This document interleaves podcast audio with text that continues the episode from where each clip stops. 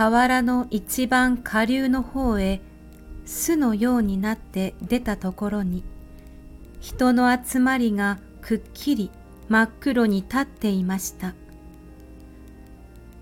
ジョバンニはどんどんそっちへ走りました。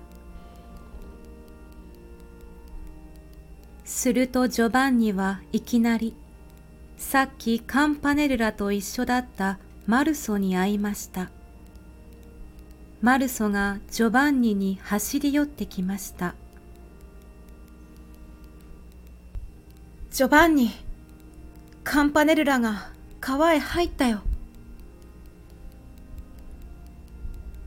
どうしていつ？ザネリがね船の上からカラスーレの明かりを水の流れる方へ押してやろうとしたんだ。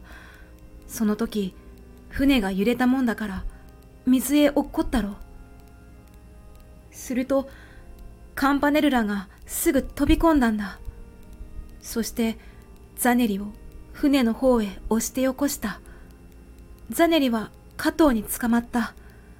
けれどもあとカンパネルラが見えないんだ。みんな探してるんだろう。ああみんなすぐ来た。カンパネルラのお父さんも来た。けれども見つからないんだ。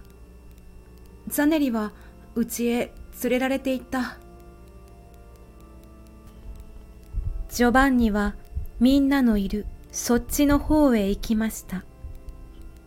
そこに学生たち町の人たちに囲まれて青白い尖った顎をしたカンパネルラのお父さんが黒い服を着てまっすぐに立って右手に持った時計をじっと見つめていたのです。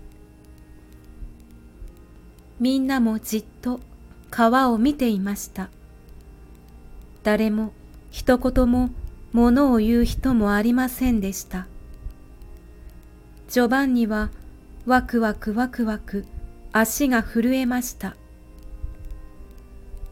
魚を取る時のアセチレンランプがたくさんせわしく行ったり来たりして黒い川の水はちらちら小さな波を立てて流れているのが見えるのでした。下流の方は川幅いっぱい銀河が大きく映ってまるで水のないそのままの空のように見えました。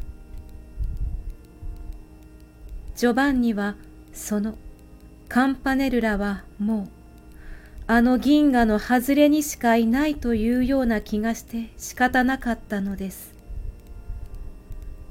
けれどもみんなはまだどこかの波の間から僕ずいぶん泳いだぞ。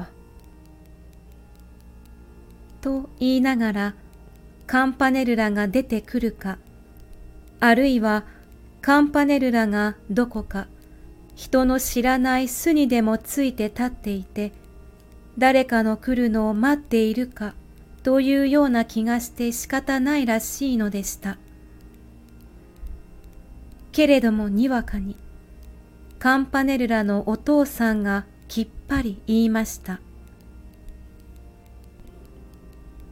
もうダメです。落ちてから45分経ちましたから。ジョバンニは思わず駆け寄って博士の前に立って僕はカンパネルラの言った方を知っています。僕はカンパネルラと一緒に歩いていたのです、と言おうとしましたが、もう喉が詰まって何とも言えませんでした。すると博士はジョバンニが挨拶に来たとでも思ったものですが、しばらくしげしげジョバンニを見ていましたが、あなたはジョバンニさんでしたね。どうもこんばんは。ありがとう。と丁寧に言いました。ジョバンニは何も言えずに、ただお辞儀をしました。あなたのお父さんはもう帰っていますか？博士は固く時計を握ったまままた聞きました。いいえ。ジョバンニはかすかに頭を振りました。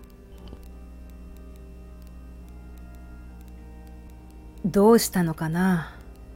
僕にはおととい大変元気な頼りがあったんだが、今日あたりもう着く頃なんだが、船が遅れたんだな。